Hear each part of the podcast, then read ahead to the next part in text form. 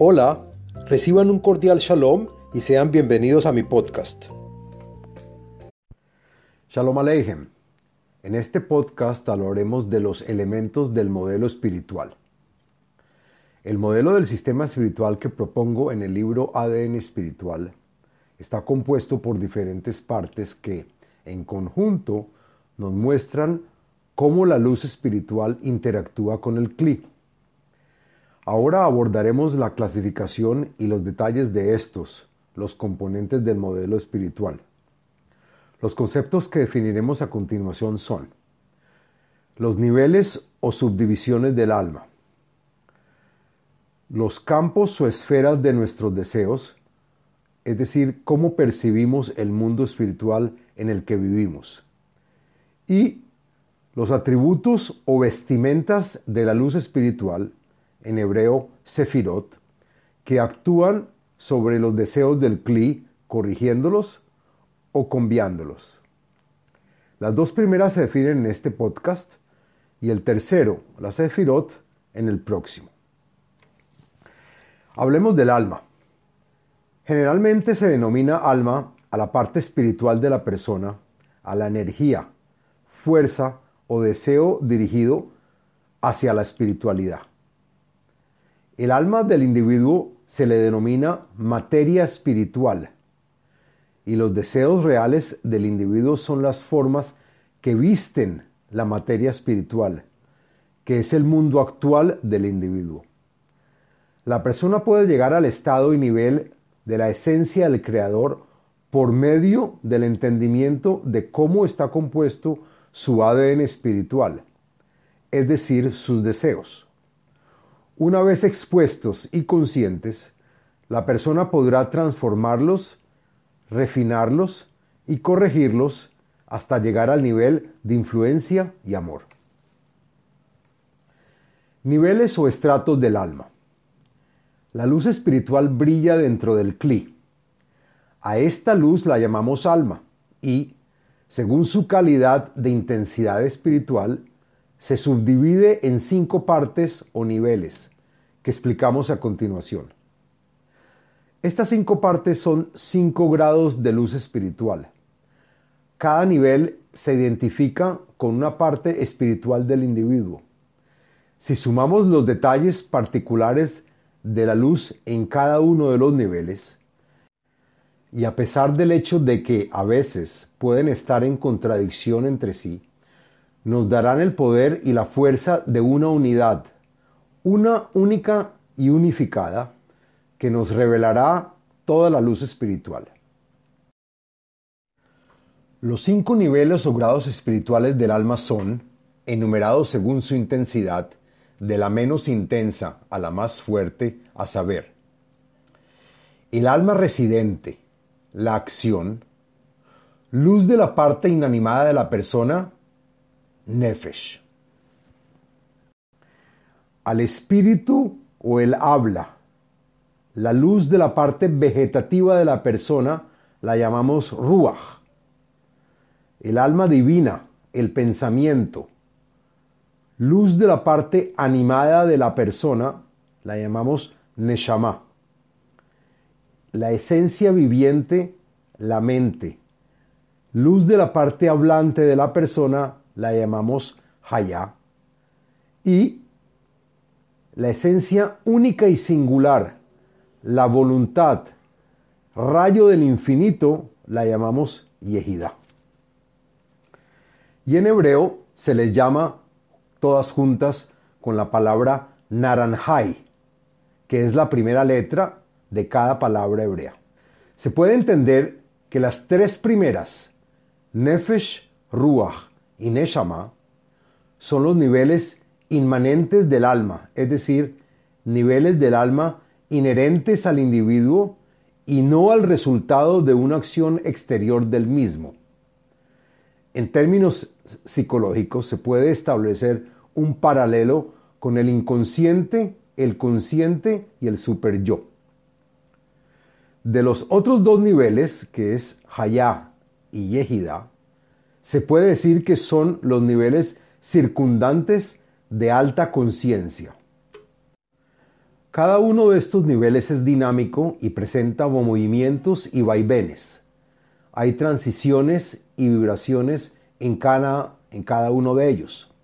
Todos están interconectados entre sí y cada uno va sumando su intensidad o calidad de luz espiritual, creciendo hasta llegar a la corrección final de nuestra alma. Cabe mencionar que para llegar a este punto habremos experimentado y superado todo tipo de cambios y transformaciones que antes evitaban nuestra unión con una única y total luz.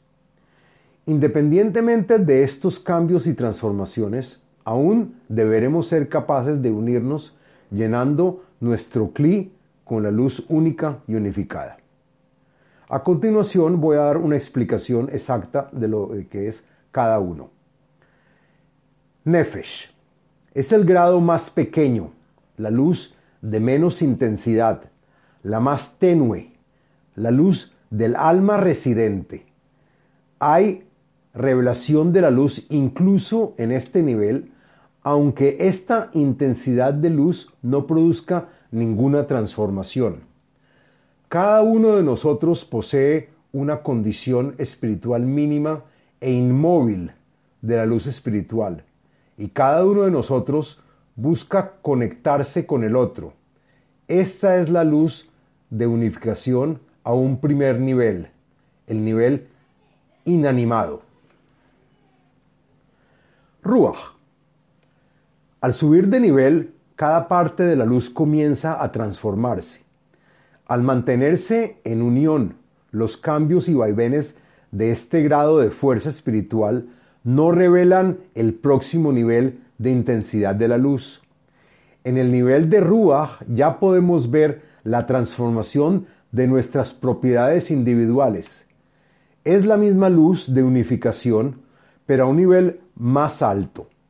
Pasamos del nivel inanimado, de la fuerza espiritual, al segundo nivel, el vegetativo. Neshama. Al subir de nivel y manteniendo la misma luz de unificación, una única y unificada, la luz incrementa su intensidad y calidad. Dependiendo del grado espiritual de la persona, la luz pasa al tercer nivel, el animado, que es Neshama, donde la fuerza espiritual comienza a moverse libremente en relación con el prójimo. Nuestra fuerza espiritual fluye ida y vuelta entre los individuos. Hayá. El próximo grado del alma es el denominado Hayá. Es el cuarto nivel, el nivel hablante, donde comenzamos a comunicarnos espiritualmente como si todos perteneciéramos a un solo cuerpo. Yehidá. Finalmente, el quinto y último nivel de la fuerza espiritual, el nivel divino. Luz infinita, intensa y refinada, llamada Yehidá, que consolida la unidad espiritual perfecta al alcanzar este nivel logramos influenciar a todos y en todo, como si fuéramos la misma esencia del Creador y que marca el fin de la corrección de nuestra alma. Este último nivel del alma es la parte de nuestro ADN espiritual que nos asemeja a la esencia del Creador y que todos llevamos grabada dentro de nosotros. Otra parte del modelo espiritual son los ámbitos del deseo o el mundo que percibimos. La sensación de estar rodeados por un mundo grande, diverso y multifacético proviene del hecho de que nos, de nuestros deseos aún no están corregidos. Después de todo, vivimos dentro de ellos, pues son lo único que fue implementado en las personas por el Creador. Como ya hemos explicado, todo está dentro de nosotros y lo que vemos y sentimos que está fuera de nuestro espacio interno también nos pertenece. Cada uno de nosotros tiene diferentes tipos de deseos y debemos entender ¿qué podemos, qué podemos hacer con ellos? Dentro de nosotros pueden también despertarse algunos que aún no entendemos. La luz espiritual que nos llega es quizás insuficiente para enfocar todos los deseos en todos sus detalles y por lo tanto debemos aceptar compromisos para poder modificarlos. La pregunta es, ¿cómo percibimos el mundo espiritual en el que vivimos? Existen cinco esferas, ámbitos o campos de nuestros deseos a saber. El primero, la raíz o shoresh. El segundo, alma, aliento o neshama. El tercero, el cuerpo o guf en hebreo. El cuarto se le llama vestimenta o levush. Y el quinto se le llama recinto externo, estancia o palacio. Y en hebreo se le dice eihal. Estas cinco esferas o campos del deseo se pueden subdividir en dos grupos, que son deseos internos y deseos externos. Los deseos internos son los que podemos sentir o deseos claros dentro de nosotros, deseos percibidos en nuestro mundo interior. Los deseos internos son raíz, alma y cuerpo. La esfera llamada raíz es el germen o chispa que da comienzo a nuestros deseos. Es la parte que se desprendió del alma general universal, la parte del alma de Adán, el primer hombre con el ADN espiritual, la imagen y semejanza más pura y más cercana al Creador. La esfera alma es la que contiene los deseos de nuestra conciencia y la percepción de nuestra parte espiritual. Y la esfera llamada cuerpo es la que contiene los deseos o necesidades de nuestro cuerpo físico y sus funciones en el mundo que nos rodea, los objetos inanimados, vegetativos y animados que vemos. Los deseos externos son aquellos que no podemos sentir directamente, como si no fueran nuestros verdaderos deseos. Los percibimos fuera de nuestro ser, como si no nos pertenecieran. También los deseos percibidos en nuestro mundo exterior nos pertenecen. Los deseos externos son vestimenta y recinto externo, palacio o estancia. La esfera llamada vestimenta es aquella que, aunque se encuentra fuera de nuestro cuerpo, está adherida a nuestro ser en relación con el prójimo. Son los deseos de nuestra imagen o pose social y personal, de lo que la persona es y lo que la persona desea proyectar, real o ficticiamente, a su alrededor. Por ejemplo, quiero mostrarme ante la gente y ante mí mismo como una persona correcta, cumplidora de su palabra, o como un ingeniero nuclear, o un jefe con liderazgo, un profesional de seguro de sí mismo, alguien honorable, un profesor o una persona instruida, o un excéntrico magnate, o un tonto, o un ignorante, etc. Simplemente nos vestimos de los deseos que ambicionamos proyectar de nosotros mismos al prójimo. En esta esfera tenemos la ilusión de ver frente a nosotros a amigos, enemigos, espectáculos y eventos de lo que somos testigos.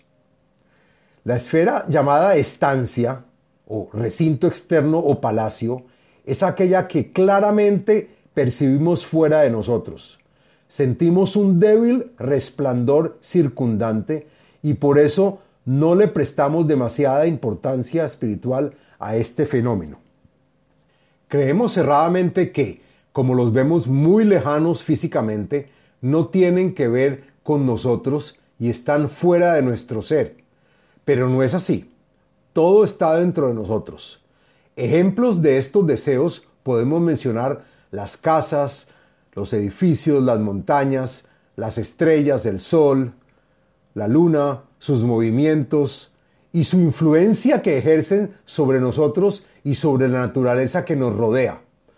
Todo tiene que ver con nosotros. Esta división de las cinco campos de nuestros deseos solo existe en nuestra percepción, pues todos son nuestros deseos y tenemos que administrarlos para ayudar a corregirlos dentro de nosotros.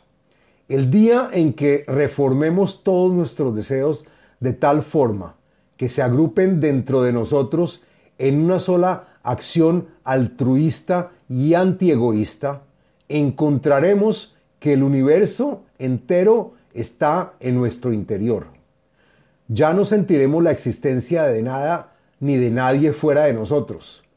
No nos daremos cuenta de que todos nuestros deseos, incluso los que están fuera de nosotros, son nuestros, aunque tengamos la ilusión de que son externos y ajenos. Todos mis deseos soy yo. ¿Con quién nos casamos? Con nuestros deseos. ¿Qué nos causa risa? Nuestros deseos. ¿Con quién discutimos? Con nuestros deseos. Muchas gracias.